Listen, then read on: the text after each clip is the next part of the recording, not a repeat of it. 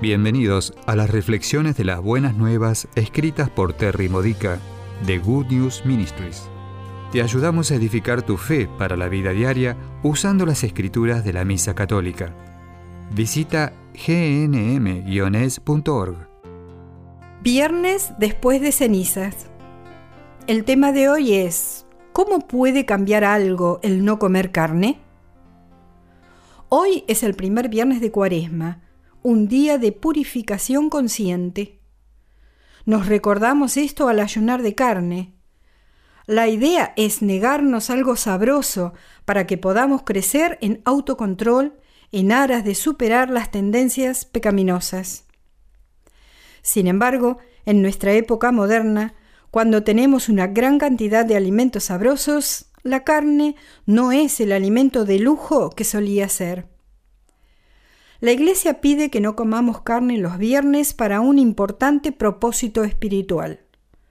Haríamos bien mejorando esta antigua regla, ayunando de cualquier y todos los alimentos de lujo. Este no es el día para ir a un restaurante y ordenar langosta. El propósito de esto es dejar de atender nuestros gustos y preferencias, mejorando de este modo cómo nos comportamos hacia afuera, hacia los demás y sus necesidades. La primera lectura de hoy, Isaías 58, versículos 1 al 9, nos recuerda que el ayuno no tiene valor si somos poco amables con los demás y nos centramos solo en nosotros mismos. Por ejemplo, si no liberamos a aquellos atados por las injusticias, liberando a los oprimidos, compartiendo nuestro pan con el hambriento, albergando a los sin hogar, vistiendo al desnudo y haciendo el bien a nuestra familia, amigos y compañeros de parroquia. El ayuno de alimentos de lujo no tiene valor duradero si no nos ayuda a ser más parecidos a Cristo con los demás. ¿Por qué renunciamos a comer carne los viernes? Si es solo por deber, es decir, si solo estamos siguiendo las reglas como católicos obedientes, no estamos entendiendo el punto, y mejor sería que comiéramos carne. O somos cristianos por el deber y la obligación, o somos cristianos por devoción. El cristiano obediente sigue a Dios, cumpliendo la ley al pie de la letra. Los cristianos que van a misa para salvarse del infierno están en una relación de negocios con Dios. Nuestra parte del contrato sería obedecer a Dios y su parte del contrato sería aceptarnos en el cielo.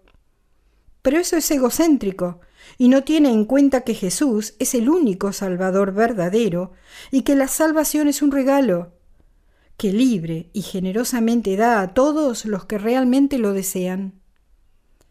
El cristiano piadoso obedece a Dios debido a un deseo amoroso de servirle que desborda hacia los demás practicar devociones, el rosario, la coronilla de la Divina Misericordia, el Vía Crucis, etc., no nos hace piadosos. La verdadera devoción es una apasionante historia de amor con Dios, de una manera que beneficia a otros. La verdadera devoción es un amor tan fuerte que no podemos mirar a una persona que está sufriendo sin querer ayudarla. Es un amor tan fuerte que incluso cuando otros nos lastiman, nos duele ver que se han apartado de Dios, y si podemos, hacemos lo que sea para darles una dosis de amor de Dios. Para tener este tipo de devoción, tenemos que saber primero, saber realmente, que Dios es devoto nuestro. En la medida en que no comprendamos cuán maravillosamente nos ama Dios, eso es lo mucho que no amamos a Dios. Y en la medida en que no amamos a Dios, eso es lo mucho que no amamos a los demás. Esta ha sido una reflexión de las buenas nuevas de Good News Ministries, gnm-es.org. Si quieres conocer nuestro ministerio, visita hoy nuestra web. Encontrarás reflexiones para recibir por correo o mensaje de texto, retiros en línea, recursos de oración y mucho más para ayudarte a conocer el amor del Padre, para acercarte más a Cristo y ser lleno del Espíritu Santo. Visita hoy gnm-es.org.